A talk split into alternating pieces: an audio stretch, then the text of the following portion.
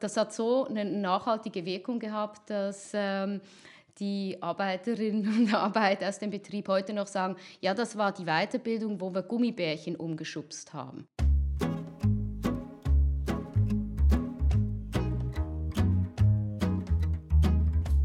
Willkommen zu Geschichten von Arbeit und Vielfalt in Brandenburg, ein Podcast des IQ-Netzwerks zur Verbesserung der Arbeitsmarktintegration von erwachsenen Migrantinnen in Land Brandenburg. Diskriminierung und Willkommenskultur. Ein großes emotionales Thema, welches sich als Querschnittsthema durch die Projekte des IQ-Netzwerks zieht. Doch wie sieht eine solche Arbeit überhaupt aus? Wer ist beteiligt? Und an welchen Stellen kann aktiv etwas verändert werden? Wir wollen uns in dieser Folge auf die Bundesagentur für Arbeit, Fachkräfte aus dem sozialen Bereich für Integration und Unternehmen fokussieren, welche direkt am Kampf gegen Diskriminierung in Brandenburg beteiligt sind und durch ihre direkte Verbindung in die Arbeitswelt einiges an Wissen angesammelt haben. Dieser Podcast ist für alle da draußen, die an eine aufgeschlossene, fortschrittliche Welt glauben und wir freuen uns, Sie dabei zu haben. Ich bin Ihre Gastgeberin Naimi Runge und ich lade Sie auf eine spannende Reise durch Brandenburg ein. Wir sind hier mit Patricia Rezewski von RAAs Projekt. Könnten Sie sich bitte vorstellen? Ja, guten Morgen. Ich freue mich hier zu sein und ich äh, komme von der äh, RAA Brandenburg und dort leite ich ein Projekt, das zum IQ-Netzwerk Brandenburg gehört. Und zwar ähm, ist das ein Projekt äh, mit dem Namen Interkulturelle Öffnung von Regelinstitutionen auf dem Arbeitsmarkt und wir ähm, arbeiten im Kontext von den ähm, Arbeitsmarktzugängen von Menschen mit Migrationshintergrund, um eben diese zu erleichtern und ähm, beschulen und beraten Jobcenter und Arbeitsagenturen im ganzen Land, aber auch Oberstufenzentren und auch ähm, sonstige Akteurinnen in Verwaltungen in Brandenburg.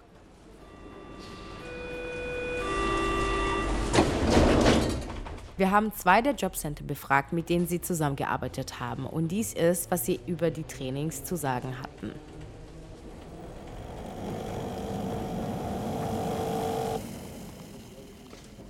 Zuerst besuchte ich ein Jobcenter in Rathenow und sprach mit den Mitarbeitenden Frau Bleis und Frau Faust. Ich würde gerne wissen, wie Sie dazu gekommen sind, die Trainings zu machen. Also tatsächlich haben wir als Vermittler ja äh, den Bedarf festgestellt. Wir sind dann auf unsere ähm, Sachgebietsleitung zugegangen, also auf unsere Chefin, und haben einfach ihr erzählt, wo wir Qualifizierungsbedarf haben und haben uns dann halt die passenden Partner gesucht und fanden das ähm, bei der RAA und dem IQ-Netzwerk halt toll, dass wir sagen konnten, das sind unsere Probleme, da hätten wir nochmal Bedarf, das müsste nachgeschult werden. Und dann wurden die ähm, Themen tatsächlich auf uns zugeschnitten, sodass wirklich das für uns gemacht wurde und wir nicht an irgendeinem Standardseminar teilgenommen haben. Grundsätzlich war es erstmal so, dass man mehr Verständnis für den Gegenüber dadurch äh, bekommen hat und dass man dann halt ja sich selber auch ein bisschen in die Situation hineinversetzen konnte und damit dem anderen halt ähm, ja, mehr nachvollziehen konnte, inwieweit, äh, wo die Problemlagen sind und ähm, dementsprechend sich mehr darauf einstellen konnte in den Gesprächen. Hier haben wir Herr Fedard Korkmaz vom Fallmanagement Jobcenter Oberhavel.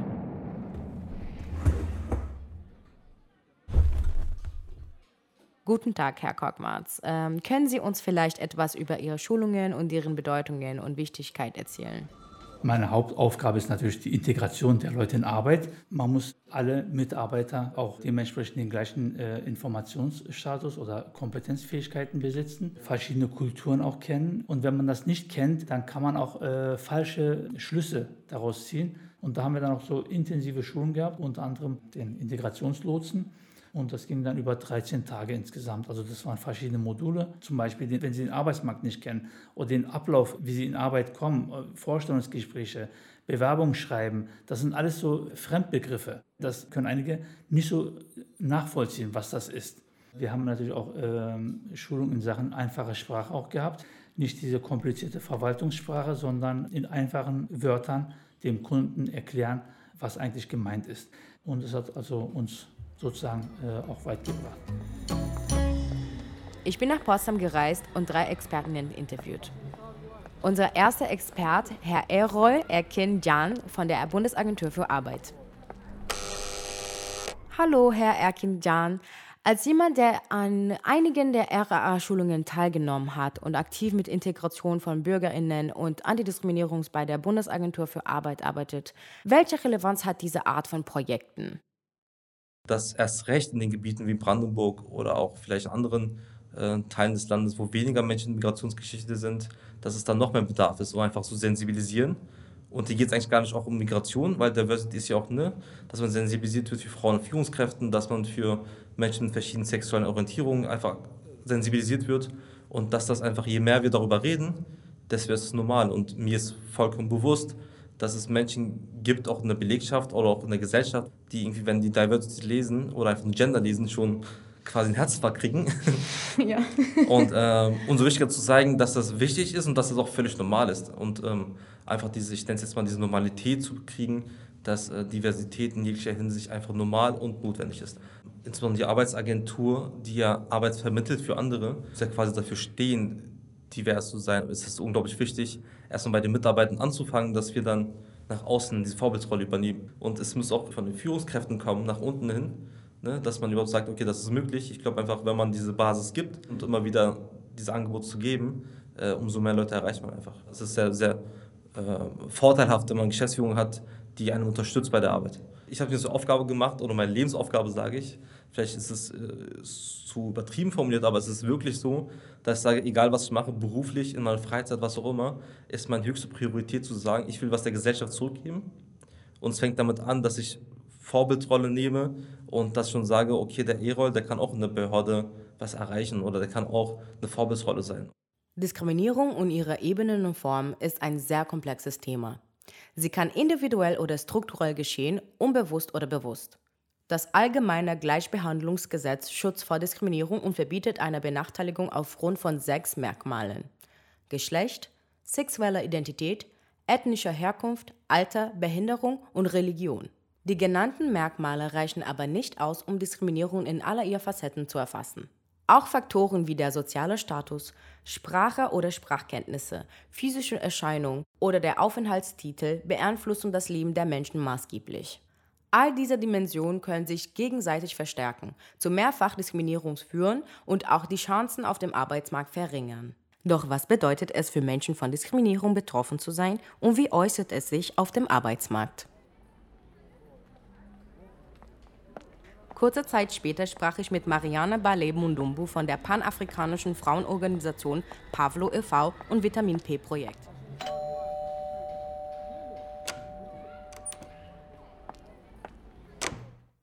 Hallo, Frau Bale Mundumbu. Was sind aus Ihrer Sicht die Herausforderungen bei einer Integration auf den deutschen Arbeitsmarkt?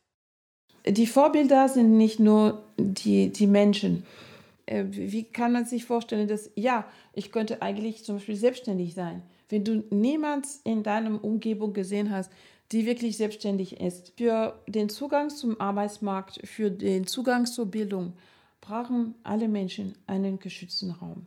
Daran arbeiten wir natürlich im Projekt. Unsere Zielgruppe sind auch die Institutionen, die Politik. Wir sind auch bundesweit äh, und auf Bundesebene äh, aktiv und auch Mitglied äh, der Bundeskonferenz der Migrantinnenorganisation zum Beispiel. Können Sie unseren Zuhörern erklären, warum das Fehlen von Selbstwert einer Person, die von Diskriminierung betroffen ist, negativ auf dem Arbeitsmarkt beeinflussen kann? Wenn wir weitermachen mit dieser Idee vom Raum. So hier zum Beispiel befinden wir uns in einem Raum. Und das bedeutet, wir haben den Schlüssel. Innerhalb der Schule, innerhalb sogar am Arbeitsplatz. Welchen Raum habe ich? wo ich über mich höre, wo etwas Positives gesagt wird über mich selber, über meine Eltern, über das Land äh, oder die verschiedenen Länder und zu dem ich eine bestimmte starke Verbindung habe. Das ist einer der größten Hindernisse. Und das ist genau das, was wir machen innerhalb dieses Projekts äh, Vitamin B und innerhalb äh, von, von, von Pavlo. Wir sind weitergegangen und haben mit der Antidiskriminierungsberaterin für Opferperspektive e.V., Christina Martin, gesprochen. Hallo, Frau Martin. Danke, dass Sie heute mitmachen. Ähm, ich möchte gerne wissen, also wie gehen Sie als Antidiskriminierungsberatungsstelle mit einem Fall um?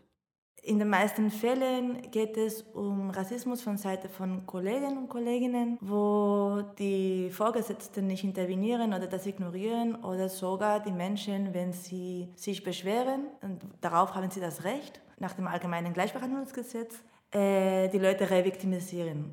Also, und das ist auch verboten nach dem Gesetz, aber das passiert leider und, und es gibt Fälle, wo sogar die Menschen gekündigt werden nach einer Beschwerde über Diskriminierung. Was wir wichtig finden, ist, wir bieten einen sicheren Raum an, soweit es uns gelingt, äh, wo die Leute über die äh, Erfahrung sprechen können, ohne Angst zu haben, hinterfragt zu werden. Dass, also, dass ihre eigene Erfahrung in Frage gestellt wird. Wir bieten eine parteiliche Beratung an. Also als erstes Anerkennung und Empathie und ein, eine, eine, ein offenes Ohr und dann gehen mit den Leuten äh, gemeinsam durch, was sie für Optionen haben.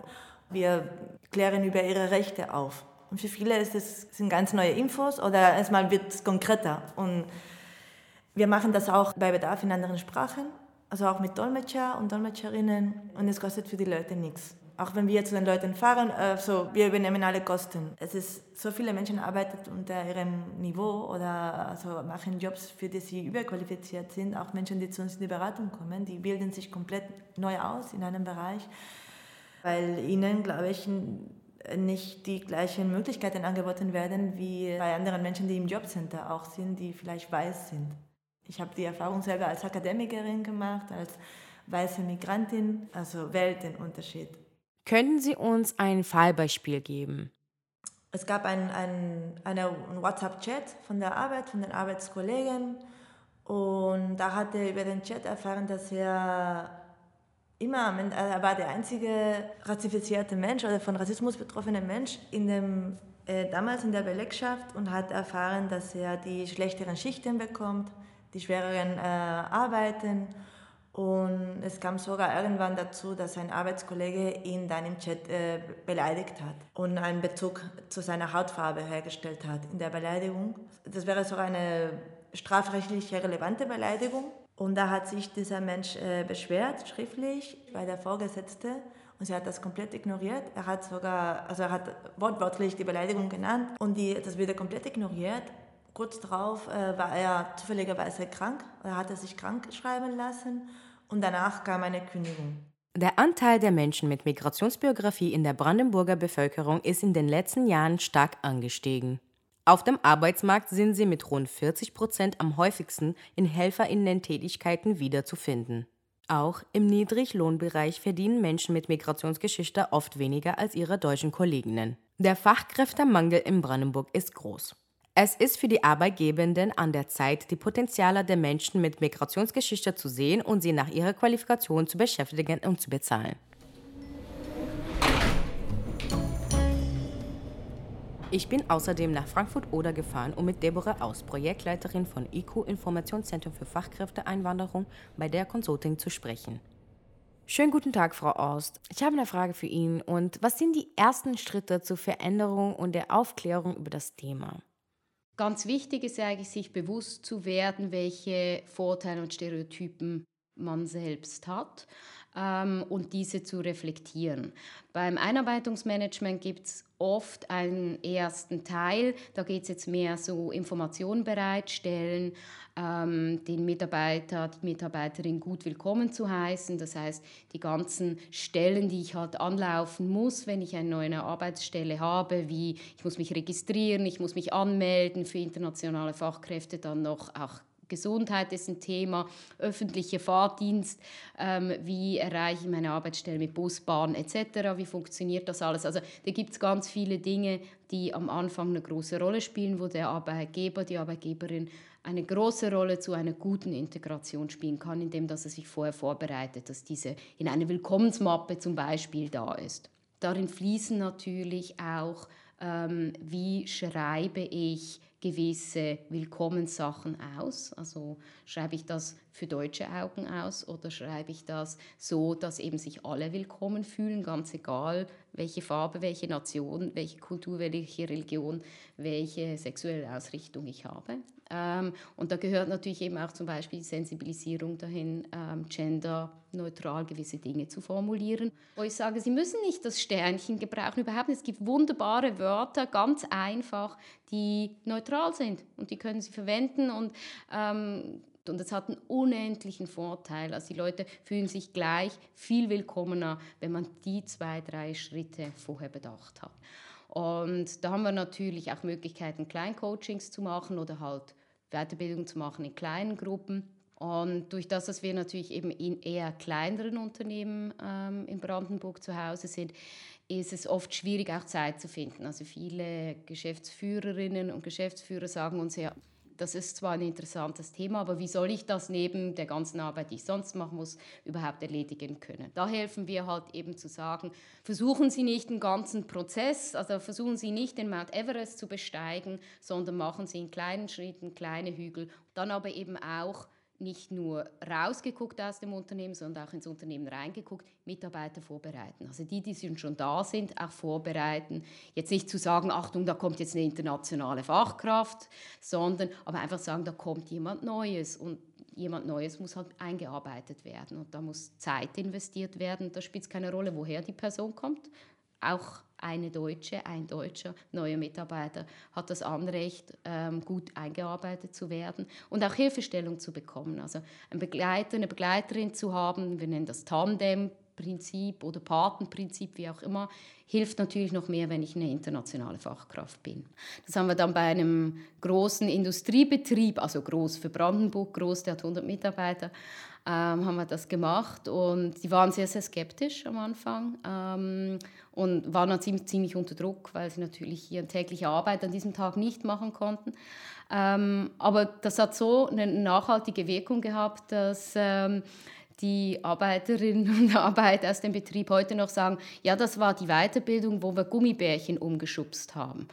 Und warum Gummibärchen? Weil es gab eine Übung drin, wo sie ihre ähm, Privilegien und ähm, ihre Ausgeschlossenheit in gewissen Bereichen anhand von Gummibärchen darstellen mussten. Und das hatte anscheinend so viel Erinnerung gebracht, dass sie sagen, ja, ich weiß, da hatte ich kein Gummibärchen, da durfte ich nicht mit bei sein, um mal zu erfahren, was es heißt, wenn ich eben nicht überall Zugang habe ähm, aus aus Betrachtung meiner, wie ich aussehe oder wo ich herkomme oder eben oft hier auch, was ein Thema ist, ist Name, wenn ich einen Nachname habe, der mich klar in eine Region oder in ein Land äh, verordnet, wo die anderen halt nicht sind. Und das hat man hier in der polnischen Grenze doch des Öfteren. Ich denke, es ist an der Zeit, zu Frau Rydzewski zurückzukehren und mehr über ihr IQ-Teilprojekt zu erfahren und über ihre Schwerpunkte für die Zukunft zu reden. Nachdem ich mit einigen Experten in ganz Brandenburg gesprochen habe, habe ich trotzdem noch ein paar Fragen, die ich Ihnen stellen möchte. Wie sieht eigentlich der Arbeitsmarkt für Menschen mit Migrationsgeschichte aus? Also Menschen mit äh, Migrationsgeschichte sind doppelt so stark von Arbeitslosigkeit betroffen wie Menschen ohne Migrationsgeschichte in Deutschland. Und ähm, es ist sehr wichtig, da die Diskriminierungsfaktoren auch zu sehen, die im, sowohl im Alltag äh, passieren, wie aber auch ähm, gerade in der in, äh, strukturell verankert sind in Institutionen. Und dann geht es nicht darum, dass, ähm, dass ob etwas bewusst gemacht wird oder nicht, sondern die meiste Diskriminierung findet eben statt auf einer strukturellen Ebene, wo wir Situationen vorfinden, die wenig beeinflussbar scheinen. Ähm, aber genau mit den zielführenden Schulungen und Beratungen, die wir haben, die nämlich darauf zielen, ähm, für eben diese Vorurteile zu sensibilisieren und Diversität nochmal anzusprechen, eine lösungsorientierte Herangehensweise an beispielsweise herausfordernde Situationen anzubieten.